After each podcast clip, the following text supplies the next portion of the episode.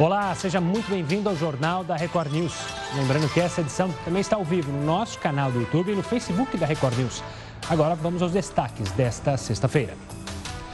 Brasil chega a 6.329 mortes por coronavírus. De acordo com o Ministério da Saúde, já são mais de 91 mil casos confirmados em todo o país. Com 2.511 mortes, São Paulo é o estado mais atingido. Já no Pará, as mortes quase triplicaram em apenas uma semana. É o maior crescimento entre os estados atingidos pela pandemia. O sistema de saúde funerário já sente os impactos. Explosão de processos trabalhistas. Por causa da Covid-19, Justiça do Trabalho recebe mais de 9 mil ações. Os valores dos processos passam de 570 milhões de reais. Auxílio emergencial é pago a mais de 50 milhões de brasileiros. Segundo o presidente da Caixa, Pedro Guimarães, um de cada três adultos recebeu dinheiro. Os valores superam os 35 bilhões e meio de reais.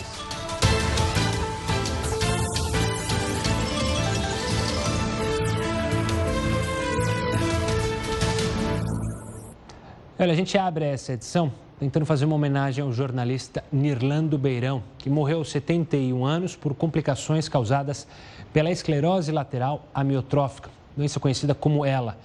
Ele foi comentarista do jornal e quem vai poder contar mais um pouco sobre o Nirlando é o Heródoto Barbeiro. Heródoto, obrigado é, mais uma vez por falar comigo aqui, para a gente debater. Eu conheci pouco o Nirlando é, pessoalmente, mas tive uma passagem é, aqui com ele, mas você pode falar mais, não só sobre o jornalista, que todo mundo sabe o quão profissional era, mas um pouco também da pessoa do Nirlando, né, Heródoto? Olha, nós tivemos a oportunidade de ter o Nirlando trabalhando conosco aí uh, durante vários anos. Aí ele sentado aí. Aliás, ele era o nosso comentarista de política. Ele vinha duas vezes por semana no jornal e alternava com outro jornalista também conhecido, também nosso amigo, que é o Ricardo Corte. E o Nirlando, então, uh, trazia uma, humor na, nos seus comentários, na sua participação diária conosco e to, o pessoal todo se apaixonou pelo Nirlando ao longo de todo o tempo que ele esteve aí conosco. E não só, e não só aí no jornal. Em várias palestras, debates em que o jornal era chamado a participar, lá ia o Nirlando, o Cocho, eu e outros convidados. Portanto, é, para nós foi uma perda enorme o Nirlando. Mas eu acho que, acima de tudo, e nós acompanhamos a doença dele também, porque o Nirlando, inclusive, já com a doença avançada, ele não deixava de vir no jornal. Muitas vezes ele veio de cadeira de roda. E o nosso pessoal todo aí corria lá, pegava a cadeira de roda e colocava o Nirlando sentado aí ao meu lado, para que ele pudesse fazer os seus comentários a respeito de política. Ele falava o que queria, eu sempre perguntava para ele, Nirlando, sobre o que você vai falar? Mas eu acho que o que ele mais gostava mesmo é porque eu fazia uma brincadeira com ele que eu chamava ele de cavaleiro. Mas por que cavaleiro? Porque o Nirlando, entre tantos prêmios que ele arrecadou na vida, um deles era um prêmio francês. Ele foi nomeado pelo governo da França, ele recebeu uma comenda, uma medalha, chamado Cavaleiro das Artes e das Letras, em francês, Chevalier des Arts et des Lettres. Então eu brincava muito com ele com essa história, chamado de Chevalier, ele gostava muito. Então eu gostaria, em nome de todos nós, todos nós que participamos do Jornal da Record News, toda a nossa equipe, todo o pessoal que faz um esforço para colocar o nosso jornal no ar, o nosso reconhecimento, o nosso a nossa solidariedade com a família toda do Irlanda e sabemos que nós o guardamos não só no coração, mas na nossa mente também, principalmente eu, a quem uh, tive o Nirlando como um dos meus mestres em jornalismo. Portanto, é isso, Gustavo, né? O nosso, a nossa homenagem a ele e o nosso conforto à sua família.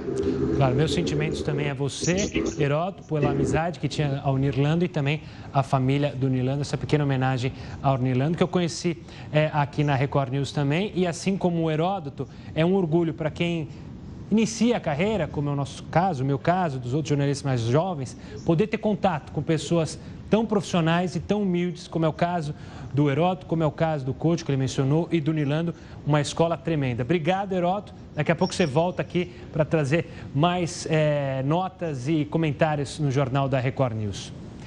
Olha, o governo elevou para 349 bilhões o cálculo do valor que deve ser gasto no combate ao coronavírus. O secretário especial de Fazenda, Valderi Rodrigues, explicou que a quantia pode subir mais ainda após a inclusão de novos beneficiários no programa de ajuda emergencial. A previsão anterior do governo era de 285 bilhões. A despesa aumentou por causa do gasto de quase 16 bilhões de reais com o programa de apoio a micro e pequenas empresas já aprovado no Congresso. Bom, vamos dar uma olhada na quantidade de casos de coronavírus aqui no Brasil. Aqui no Brasil, não, no mundo, perdão. É, aqui está o estudo da John Hopkins, a gente já falou do Brasil. E a gente chega, então, analisando do mundo inteiro. São mais de 3 milhões de casos. Os Estados Unidos já ultrapassam 1 milhão de casos em todo o território americano. Na sequência, a gente tem a Itália. O Reino Unido deu uma subida no número de casos, já chegando a 178 mil, é, seguido de França, Alemanha, Turquia. É, o que me chama a atenção é o desaparecimento da Espanha aqui. É, a gente vai até, vou até dar uma buscada nisso, porque a Espanha desapareceu aqui. A gente tem 213 mortes é, no total, e claro, a gente segue acompanhando todos esses números é, sobre o coronavírus. Mas o número legal que a gente tem que mostrar e valorizar é que mais de um milhão de pessoas já se recuperaram do coronavírus, venceram a batalha, de acordo com a Universidade Americana John Hopkins. Esse número se refere apenas aos casos da doença confirmada. Ou seja, tem muita gente que teve a doença, nem sabe, já se curou. Então, esse número pode ser ainda bem maior. Em todo o mundo, mais de 3 milhões de pessoas contraíram o vírus e mais de 233 mil morreram por complicações da Covid-19. Voltando aqui para o Brasil, o ex-ministro da Justiça e Segurança Pública, Sérgio Moro, presta depoimento neste sábado na Polícia Federal. Ele vai falar justamente sobre as acusações feitas ao presidente Jair Bolsonaro na última sexta-feira, quando ele anunciou a saída do governo. Moro disse que Bolsonaro tentou interferir na Polícia Federal e inquéritos relacionados a familiares. Nesta quinta-feira, o ministro Celso de Mello, que comanda o caso, deu prazo de cinco dias para a polícia ouvir o depoimento do ex-ministro. Agora, nossa pergunta do dia. Hoje, o Sindicato dos Atletas está divergindo da CBF sobre a volta do futebol nacional. Uns dizem que deve voltar, outros dizem que não deve voltar. Atletas também já se posicionaram. E a gente quer saber agora a sua opinião. Você que é fã do esporte ou não é fã do futebol pode participar. Você concorda com a volta do futebol mesmo antes do fim do isolamento? Ou acha melhor aguardar um pouco? Mande sua opinião para o nosso WhatsApp, o 11 942 128 782. E também pode participar pelas redes sociais, hashtag JRNews e manda mensagem no Twitter, ou participa da nossa live no Facebook também, manda mensagem. E no YouTube, YouTube a gente está chegando a quase um milhão, graças a você que prestigia o trabalho aqui da Record News. E olha, a gente tem ouvido muitos, mas inúmeros alertas sobre cuidados com as mãos, rosto e objetos pessoais. Mas e os alimentos? Será que estamos fazendo a higiene correta deles da forma adequada? Que, que, você acha? As carnes, por exemplo, precisam ser lavadas? E os grãos? A forma que você lava os alimentos pode, na verdade, aumentar o risco de contaminação? A gente vai mostrar isso daqui a pouquinho com outras dicas para manter é, a, os alimentos limpos e longe do coronavírus, mas é só no próximo bloco. Agora espere mais uma live. JR News de volta para falar da ocupação dos leitos de UTI para pacientes do coronavírus, que já supera os 70% em pelo menos seis estados. São eles: Espírito Santo, Pará, Ceará, Amazonas, Pernambuco e Rio de Janeiro. No caso de Pernambuco e no Rio, os leitos já estão com 90% de ocupação. Com o avanço da doença, o país vive agora uma corrida contra o tempo para levantar hospitais de campanha e ampliar o número de vagas para os doentes.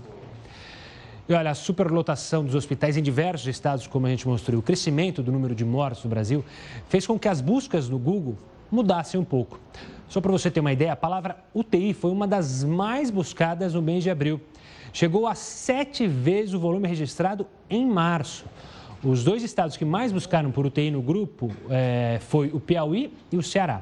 É bom lembrar que o Ceará enfrenta um cenário de lotação de UTI há cerca de duas semanas. Ainda relacionado a coronavírus, a gente falou essa semana que foi liberada pela Anvisa a realização dos testes rápidos para o coronavírus nas farmácias. Mas os resultados desses testes não vão servir para contagem oficial de casos, ou seja, não vai aparecer lá no boletim epidemiológico, por causa da possibilidade de falsos negativos.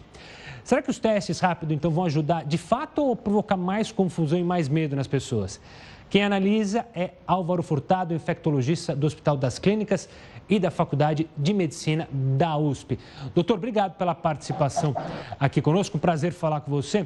Essa questão é, dos testes rápidos, na sua avaliação, serem liberados é, nas farmácias, isso é mais um complicador ou pode de fato ajudar no controle da doença?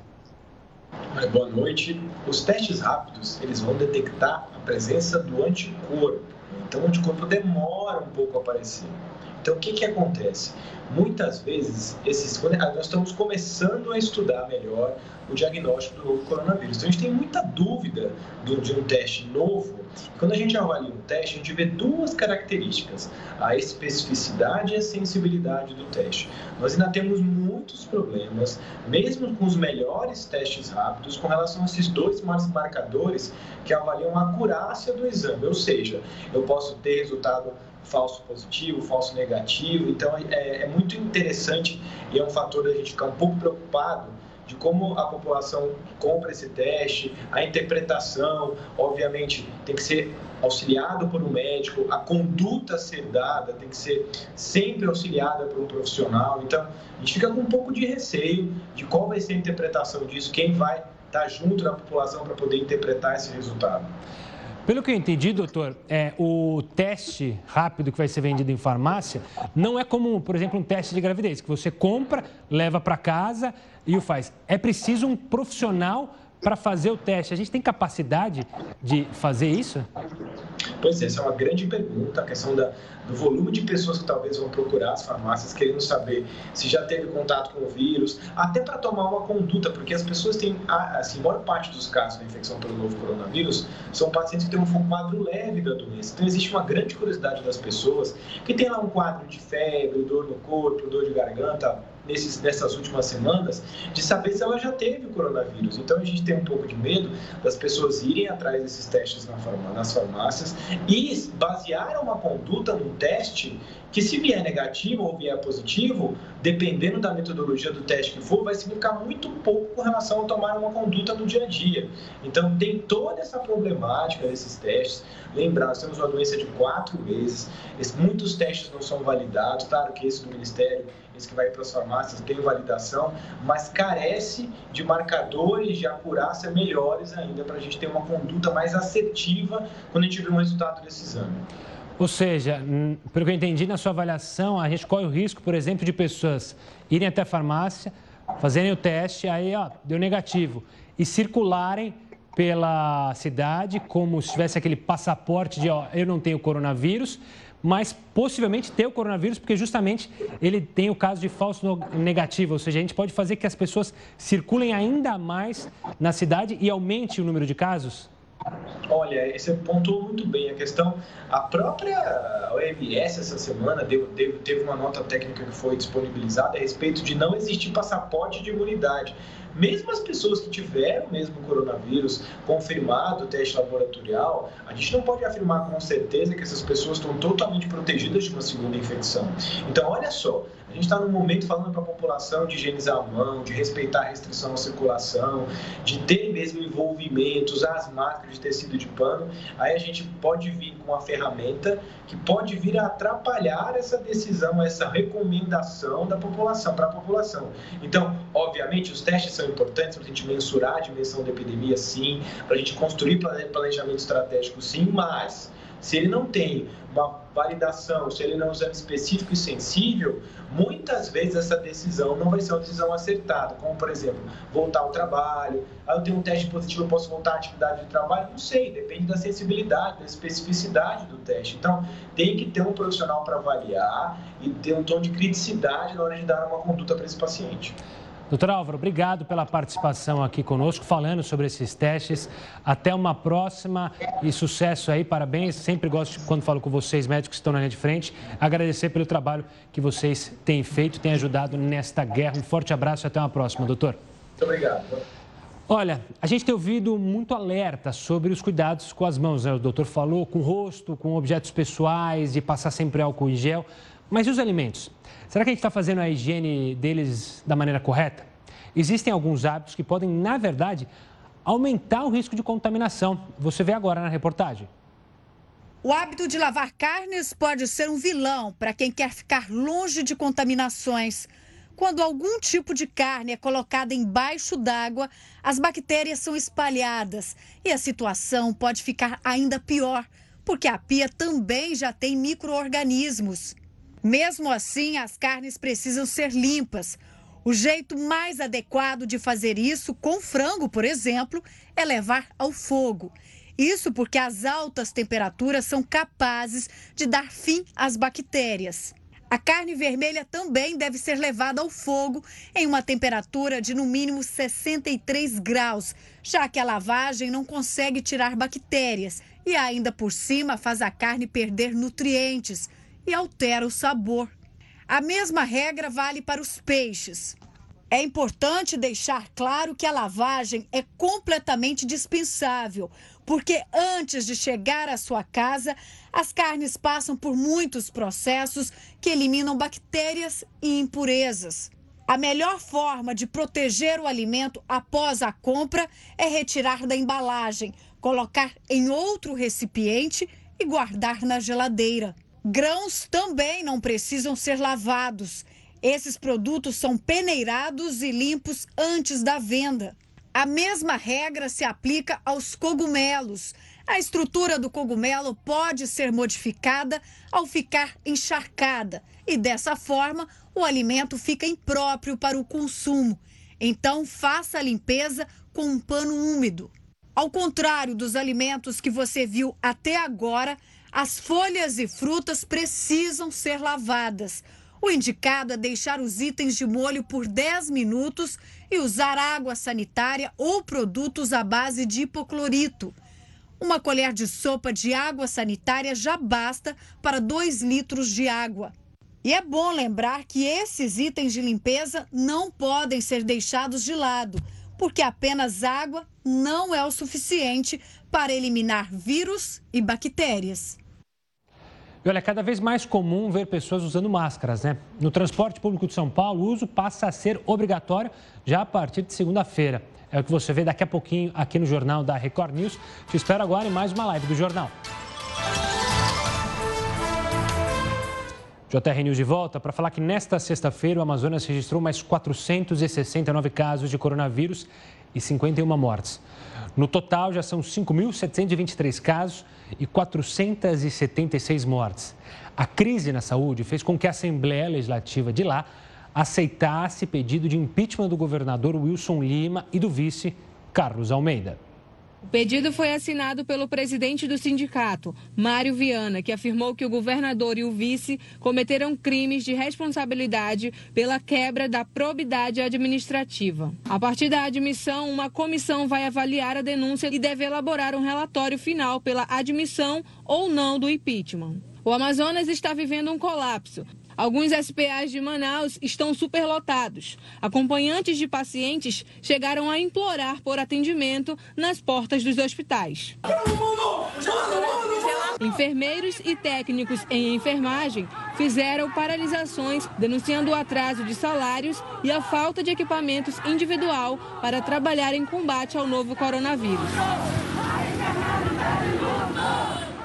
Infelizmente a saúde está em colapso, está sucateada, nós não temos condições de serviço.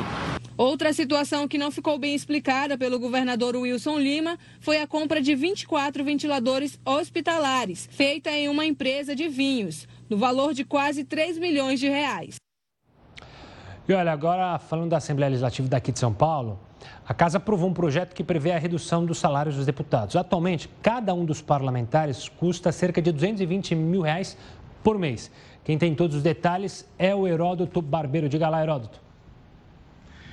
Gustavo, essa reportagem que você mostrou agora há pouquinho me chamou a atenção o seguinte: a saúde está em caos em Manaus. Será que lá tem estádio de futebol? Tem, Arena Amazônia. Pois é, pois é. Hospital não tem, estádio de futebol tem. Grana para uma coisa tem, outra não tem. E lembrando. Mas olha, Gustavo. Só lembrar que o, tem estádio lá em Amazonas, a Arena Amazônia, e ela não tem nem time na primeira divisão do futebol é, brasileiro. Acho que nem nas segundas, só, só até checar. É. Mas é um estádio gigantesco é. para nada. É, não só lá, né? Sim. É, Cuiabá é a mesma coisa. Tem um estádio também de futebol imenso, mas não tem hospitais como esse que a gente está mostrando aí. Agora, Gustavo, é o seguinte: a gente falou aí a respeito da redução de salários na Assembleia Legislativa de São Paulo, que foi divulgado pelo presidente da Assembleia. Tá? Mas eu queria lembrar o seguinte: a época agora é de fazer média. A Câmara Municipal de São Paulo fez a mesma coisa, a Assembleia fez a mesma coisa. E a gente não sabe muitas vezes quanto é que custa um deputado. Um deputado federal está custando mais ou menos para o nosso bolso 130 mil reais por mês. 130, 135. Um senador custa 140 mil reais por mês para o nosso bolso. No caso aqui da Assembleia de São Paulo, eu peguei o volume lá, que é 1 bilhão e 300 milhões, e dividi pelo número de deputados. Cada deputado de São Paulo custa a bagatela de 127 mil reais por mês. Cada deputado. Então você vê que um deputado estadual em São Paulo custa tanto quanto um deputado federal. Agora, seja da Assembleia, seja da Câmara, seja do Congresso, toda essa grana sai do nosso bolso, sai dos nossos impostos. Então, o que eles estão fazendo, obviamente, agora é uma tentativa de parecer bonzinho diante da crise e não esquecendo que aí para frente tem eleição. Eleição para prefeito e eleição para vereador. E todos eles vão estar empenhados em eleger os seus prefeitos e os seus governadores. Numa troca, porque daqui dois anos esse pessoal ajuda de novo essa turma a ficar no poder legislativo. Claro, depende do voto de cada um de nós, das pessoas tomarem consciência disso e escolherem então os melhores. Mas é bom que saiba quanto custa para o nosso bolso, nossa arrecadação de imposto, um deputado estadual, um vereador ou um membro do Congresso Nacional. É muita grana, custa muita grana. É muita grana mesmo. Herói, daqui a pouco você volta aqui no Jornal da Record News. Agora a gente fala do Supremo Tribunal Federal que concluiu aquele julgamento e rejeitou uma ação que pedia a liberação do aborto para grávidas infectadas pelo Zika vírus. A relatora do caso, ministra Carmen Lúcia, votou pela rejeição da ação e foi acompanhada por todos os outros ministros. Só Luiz Roberto Barroso foi o único que, apesar de também ter votado pela rejeição da ação, apresentou ressalvas. O pedido analisado pelo plenário virtual foi apresentado pela Associação Nacional de Defensores Públicos em 2016, quando houve aquela explosão do aumento da doença no Brasil e que foi descoberto que uma mulher infectada com o Zika poderia é, passar para a criança é, e a criança nascer com microcefalia. Então, é a decisão do Supremo Tribunal Federal. Durou alguns dias esse julgamento, mas agora o resultado final. Vamos falar das máscaras, porque o uso de máscaras passa a ser obrigatório agora no transporte público de São Paulo. Veja só. A obrigatoriedade do uso vai começar na próxima segunda-feira. O governo do estado e a prefeitura da cidade de São Paulo editaram decretos com essas regras. O governador João Dória decretou que, enquanto durar a quarentena no estado, o uso de máscaras de proteção facial se torna obrigatório pelos usuários do transporte público. Essa medida vai valer para funcionários e passageiros do metrô, da CPTM e dos ônibus intermunicipais e rodoviários. O texto ainda estabelece que as empresas vão ter permissão para impedir a entrada e a permanência de pessoas que não estiverem usando as máscaras. O decreto do prefeito Bruno Covas é mais amplo e inclui motoristas e passageiros dos aplicativos de transporte. Em entrevista coletiva, o governador João Dória esclareceu como a obrigatoriedade vai funcionar. Todos os motoristas de aplicativo de táxis no estado de São Paulo deverão obrigatoriamente, a partir do dia 4 de maio, estarem trabalhando com máscaras. E todos os usuários também destes serviços, táxis e aplicativos também deverão usar máscaras. O motorista estará apto a negar a corrida ou o serviço de transporte ao passageiro que não estiver portando máscara. A SP Trans vai ser responsável pela fiscalização dos terminais da capital paulista. Enquanto isso, o Departamento de Transportes Públicos vai garantir que os aplicativos cumpram as regras. Ainda não está claro se essa medida é apenas educativa ou se o descumprimento vai gerar um tipo de multa.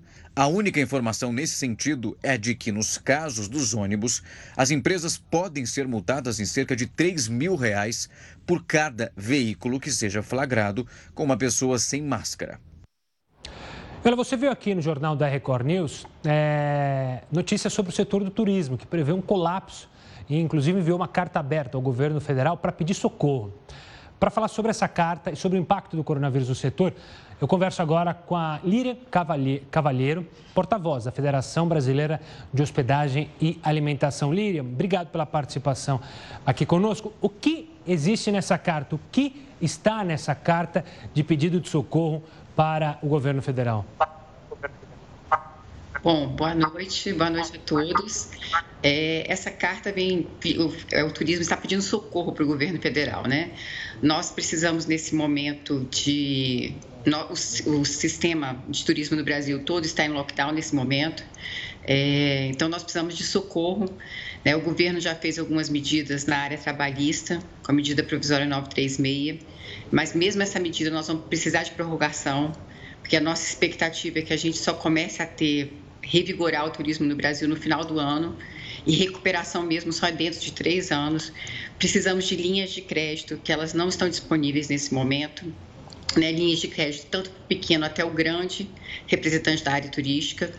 E também precisamos, em relação aos impostos, né, que a gente tenha maior prazo para pagamento desses impostos, é, é, fixação de novos refis e medidas que sejam direcionadas exatamente para o setor de turismo, porque já em todas as pesquisas que saiu nesse momento, é o setor mais atingido né, no Brasil e no mundo todo pela Covid-19. Lina, você trouxe um dado que chamou claro a minha atenção, acho que chamou as pessoas de casa. A expectativa para, pelo menos, voltar ao que era antes da pandemia é de três anos, é isso mesmo? É, nós já viemos é, durante muitos anos com uma crise muito grande no turismo no Brasil, né? Enfrentamos esse problema é, durante os últimos três anos e tínhamos a expectativa que 2020 seria o ano da retomada mas nós tivemos um janeiro até muito favorável, mas já no final de, de fevereiro já começamos a sentir os impactos já da crise desse, do Covid-19, que já começava na Ásia e vinha para a Europa. Então, realmente, para nos recuperarmos, né, é, termos talvez o setor saudável, a gente precisa pelo menos de uns três anos. E Lilian, é, a gente imagina que assim que a pandemia for passando, vai demorar para as viagens internacionais voltarem com toda a força. A gente tem que ter um plano, pelo menos o setor do turismo, o governo federal, um plano para fomentar o turismo nacional, ou seja, para as pessoas viajarem aqui no Brasil, para justamente dar o fôlego para o turismo nacional nessa recuperação. Já, o setor já está pensando nisso, em como retomar as atividades da maneira mais rápida e mais certeira? É, a gente acredita que essa, essa possibilidade da gente, é, com toda essa dificuldade de, de tráfego aéreo, né? É, entre os países, né, a gente acredita e já tem muitas notícias, né, notícias, por exemplo, que a Itália não abre o seu espaço para receber turistas até o final do ano, né, a China abriu o turismo interno, mas também não abre ainda para a chegada de turismo estrangeiros, vai ser o mesmo problema do Brasil. Então, nós temos que fomentar o, o turismo interno para que a gente, pelo menos, tenha aí. É, que, que, o setor realmente tenha algum tipo de aquecimento, né? A gente acha que pelo menos na temporada. Claro que também vai, a gente espera que o, é, o dólar tão alto também colabore, porque a gente tem um turismo interno melhor, mas a nossa esperança é realmente que, que nesse período de grande dificuldade, que a gente não tem ainda os voos internacionais, né, a possibilidade de intercâmbio com outros países, é que a gente tenha um turismo interno aquecido, pelo menos aí pelo final do ano, quando a gente espera que a gente já tenha passado por essa, essa crise tão grande que o país tem passado. Lilian, será que a gente pode. Muita gente fala né, que às vezes coisas ruins acontecem para a gente tirar ensinamentos positivos e melhorar. O setor do turismo, como você bem disse no, no começo da nossa conversa, aqui no Brasil, ele engatinha. A gente tem um país maravilhoso, mas que não recebe a visita de muitos turistas. Será que esse momento a gente vai poder olhar para o setor turismo em especial e, quem sabe, dar aquela reviravolta que a gente espera há anos. Você é, disse bem que a gente acreditava em trazer mais turistas. É, talvez seja pensar assim positivamente. Será que a gente pode pensar assim? É, nós tínhamos muitas barreiras com o problema dos vistos, né? Essas barreiras foram retiradas no final do ano, então a gente tinha uma expectativa, como eu lhe falei, que a gente teria um 2020 muito bom e é que a gente tivesse esse incremento também do turismo externo, né? Dos, dos, que a gente recebesse muito turistas dos outros países. É, é, claro que a gente espera e a gente tem trabalhado muito com o Ministério do Turismo e além do Ministério do Turismo, Ministério da Economia, o Poder Legislativo, para que a gente tenha medidas especiais para o setor do turismo. Que, como eu já lhe falei, a gente já tem pesquisas é, no Brasil, só no primeiro mês do Covid, o setor do turismo, turismo teve um impacto de 67% de redução. E essa realidade não é só, não é só nossa, mas o setor do turismo está impactado em todo o mundo. Então, a gente espera que o governo federal tenha medidas específicas para o setor de turismo que realmente a, a, dificuldade, ele foi o que sofreu primeiro, porque nós já estamos com baixas desde fevereiro, e vai ser o último a retornar, porque a gente tem dificuldade nas barreiras, é, o número de aviões, de voos, inclusive internos do Brasil, foi reduzido significativamente. Então, nós esperamos realmente que tenha medidas é, focadas no turismo e a gente primeiro desenvolveu o turismo interno aqui para esse primeiro aquecimento da, da, nossa economia e do turismo e depois passarmos para receber, quem sabe, mais turistas estrangeiros no nosso país, né? Porque temos uma costa tão linda, tantos pontos turísticos incríveis no Brasil e realmente a gente fica sempre a desejar. A gente sempre espera que cheguem mais turistas estrangeiros e tem um número muito, bem menor do que o esperado, né? E do que a gente pode produzir. Então nós esperamos que o governo nesse momento olhe para o turismo com, com olhos diferentes, né? com toda a potência que o turismo tem. Hoje a gente representa é, 8,1% do produto interno bruto, então e podemos representar bem mais com todas as belezas naturais que nós temos e que estão passando nesse momento aí na televisão. Tá certo, Lilian. Quero agradecer demais a sua participação aqui para falar sobre o setor do turismo. Um forte abraço e até a próxima. Olha, todos os dias, todos os anos, quer dizer, o dia 1 de maio é marcado por vários eventos culturais que homenageiam profissionais indispensáveis para o país e eventos espalhados por todas as cidades do país. Hoje, apesar de não é, haver eventos, muitos trabalhadores precisam ser lembrados. Veja na reportagem. Todo mundo que luta por um país melhor merece uma homenagem. Seja cuidando de alguém, transportando as pessoas de um lugar a outro ajudando na construção de uma casa. Mas nesta época de pandemia, alguns se tornaram protagonistas. Os médicos, enfermeiros e demais profissionais de saúde que atuam na linha de frente ao combate do coronavírus devem receber nossos agradecimentos. Eles foram os primeiros a comemorar quando o paciente deixava o hospital curado. Criar um movimento pedindo que as pessoas ficassem em casa enquanto eles estavam lá, lutando por nós. Fica estampado na fisionomia o esforço. Os rostos estão marcados pelas várias horas usando óculos de proteção. São plantões extensos que muitas vezes ultrapassam 12 horas diárias, com falta de equipamentos básicos e condições mínimas. Nós não temos material. Infelizmente, a saúde está em colapso, está sucateada, nós não temos condições de serviço. Mas sem perder a esperança. E pela primeira vez no mundo, eles foram reconhecidos como deveriam. Os profissionais da saúde já foram homenageados no Cristo Redentor.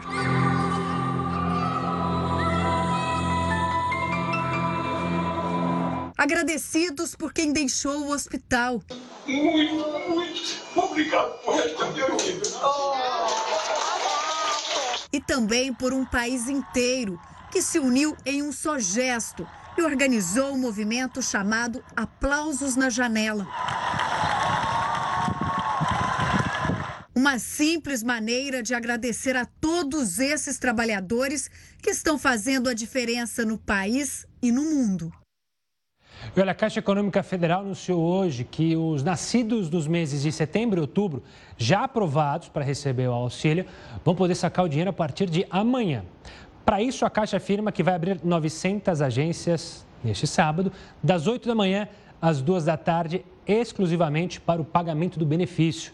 Mais de 50 milhões de brasileiros já receberam auxílio, apesar do número enorme ainda esperar para serem aprovados.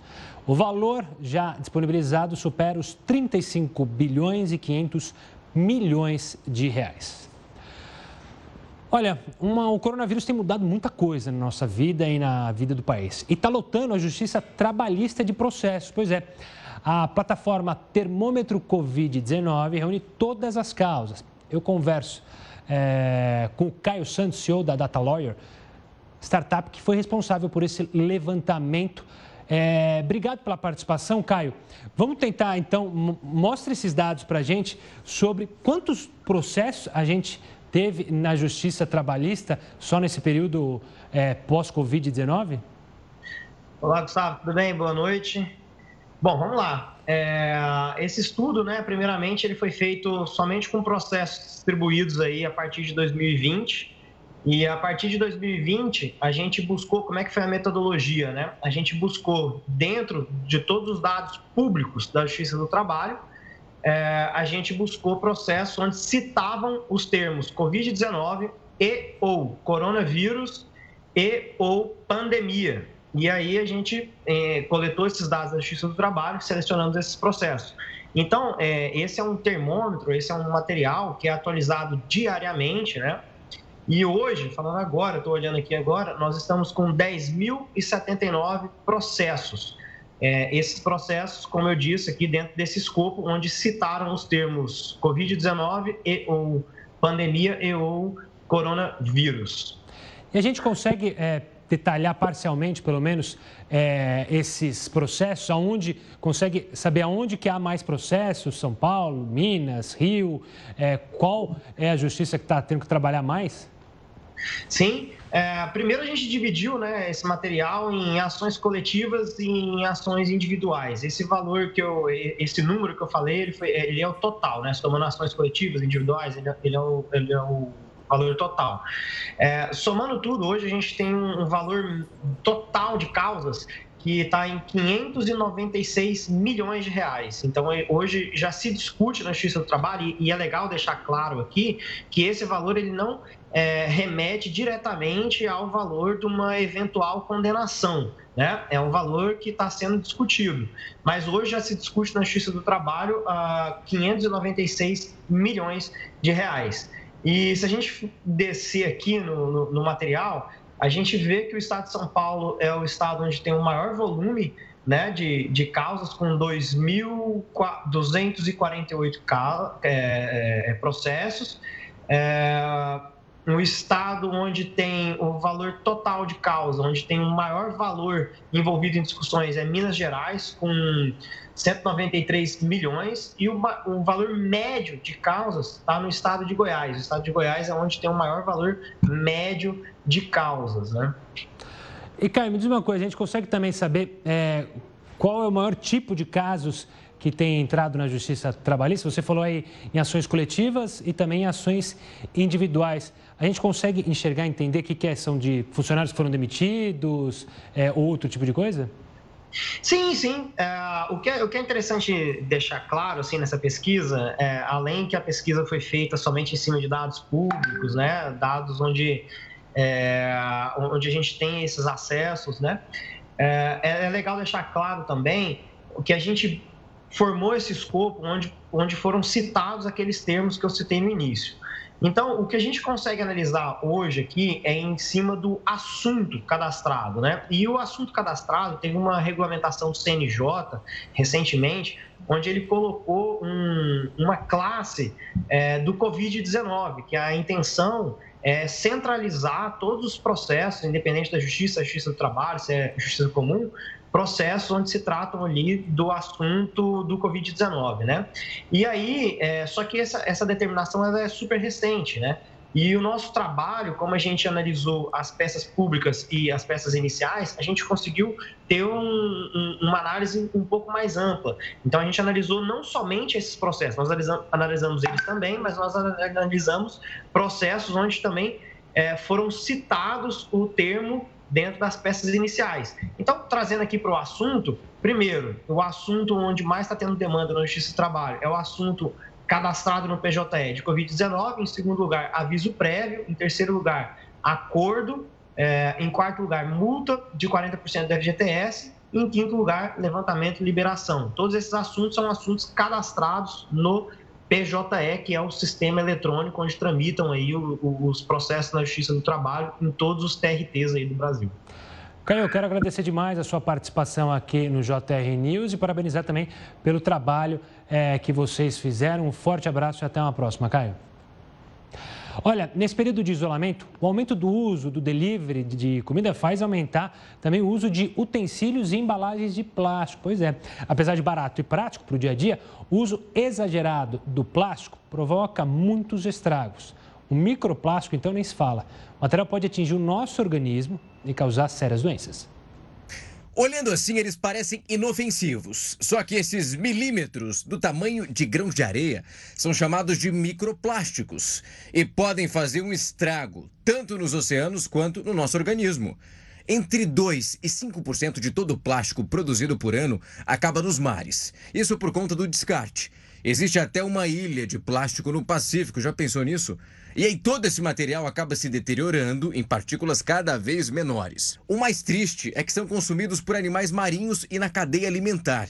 E, consequentemente, esses plásticos vêm para o nosso organismo. Diversas pesquisas já detectaram quantidades significativas do material em atum, lagosta e no camarão. Outra maneira do plástico chegar até nós é por meio dos produtos industrializados, como embalagens, por exemplo o alimento pode ser contaminado. E tem mais: vários fabricantes nem se importam e colocam os microplásticos em itens que nós usamos no dia a dia. Você já deve ter reparado que algumas pastas de dentes possuem pequenos pontos azuis. São bolinhas de plástico que auxiliam na escovação e na limpeza dos dentes. Mais tarde, essas bolinhas provavelmente vão parar no mar. Elas também estão presentes em esfoliantes ou nos sabonetes líquidos. Um estudo austríaco comprova que as pessoas podem estar cheias desses minúsculos pedaços de plástico, o que pode afetar a saúde. Esses materiais têm a capacidade de interferir na resposta imunológica do intestino. Mas não só nós que sofremos com o microplástico. Nos animais, essas partículas são capazes de entrar na corrente sanguínea e pode atingir até o fígado dos bichinhos. Os os microplásticos são verdadeiros vilões. É bom lembrar que a gente também fala, é, falou bastante sobre descarte, agora foi, descarte regular das máscaras que muita gente está usando, de luvas. Então é importante a gente ter essa consciência sobre o mal que a gente pode fazer para o meio ambiente e também é, para a nossa saúde. E olha, algumas cidades do Rio é, endureceram as medidas de entrada e saída de moradores para combater o coronavírus. A decisão afetou principalmente as pessoas que não estavam na cidade, que moravam na época em que a medida foi tomada. Uma família de Paraty, por exemplo, teve que recorrer à justiça para poder voltar para casa. De acordo com o juiz que analisou o caso, a cidade extrapolou na decisão e afirmou que nenhuma cidade pode se tornar uma espécie de ilha isolada e inacessível. É nenhuma cidade aqui no Brasil, mas tem um lugar que é bem inacessível que a gente vai falar agora, que é a Coreia do Norte. Depois de 20 dias sem aparecer de vários boatos sobre a sua saúde, o ditador da Coreia do Norte, Kim Jong-un, teria. Teria, porque, como a gente fala, a situação lá na Coreia do Norte é muito restrita, então as informações são muito poucas e pouco confiáveis, mas ele teria reaparecido. A informação é da agência estatal de lá, KCNA. O líder norte-coreano teria participado da inauguração de uma fábrica de fertilizantes. Essa, então, pode ser a primeira aparição pública de Kim desde 11 de abril. A gente usa aí o teria porque a gente não sabe se essa foto, é, de fato, é de dias atuais ou se isso foi de meses atrás. Como a gente diz, a informação vinda da Coreia do Norte é muito complicada. Voltando ao Brasil, o ato em comemoração ao Dia do Trabalho foi um pouco diferente esse ano, né? A tradicional manifestação nas ruas foi substituída por uma live das centrais sindicais. A transmissão teve vários shows, inclusive do ex-vocalista baixista do Pink Floyd, Roger Waters. É bom que é, na última vez que ele esteve aqui no Brasil, tem uma confusão com o Roger Waters, né? Quem foi no show sabe bem do que eu estou falando. Os discursos não ficaram de fora, é claro. Os ex-presidentes Lula, Fernando Henrique, além dos ex-presidenciáveis Marina Silva, Ciro Gomes, mandaram vídeos em apoio aos trabalhadores. Olha, falando sobre trabalho, você sabe qual é o motivo da data ser comemorada hoje? O Heródoto explica para a gente no próximo bloco. Agora a gente vai para mais uma live e eu espero vocês. Estamos de volta para falar com o Heródoto Barpeiro. Ele vai explicar para a gente por que, que o Dia do Trabalho é comemorado hoje. Nos dê mais uma aula, professor. Olha, Gustavo, é dia do trabalho ou dia do trabalhador? Ah, me pegou. É dia da, do Senna também, né? Hoje é dia de lembrar o Senna também, que o Senna, infelizmente, nos deixou lá em 94 também no Dia do Trabalho. Ou trabalhador, qual que é? Ele nasceu como o Dia do Trabalhador. E não foi o Vargas, não. Foi o que, o, foi o que antecedeu. Foi o Arthur Bernardes que criou. O Vargas é que transformou o Dia do Trabalhador em Dia do Trabalho. Por quê? Porque aí ele cooptou todos os sindicatos para ele e os sindicatos então ficaram atrelados ao governo desde o Vargas praticamente até os dias atuais. É verdade que esse ano não teve aquela festa com atores, celebridades, distribuição de carro, distribuição de brindes, etc, etc, etc. Né? A coisa não aconteceu por aí. Foi por causa do coronavírus? Não acredito, Gustavo. Eu acho que foi porque acabou o chamado imposto sindical. Sem imposto sindical, toda essa festa que você está mostrando aí não é mais possível. Portanto, ficou apenas uma live entre algumas centrais sindicais e alguns entrevistados. Uns apareceram, outros não. Olha onde foi parar o dia do trabalho do Vargas. Tá aí. Heroto, obrigado pela participação. Um bom descanso nesse final de semana, um bom finalzinho de feriado e até segunda-feira. Olha, o Jornal da Record News chegou ao fim, mas continue aí, porque agora você fica com Eduardo Ribeiro no Coronavírus Plantão. Ele vai contar para você as últimas notícias sobre a pandemia. Uma boa noite a todos e até segunda-feira.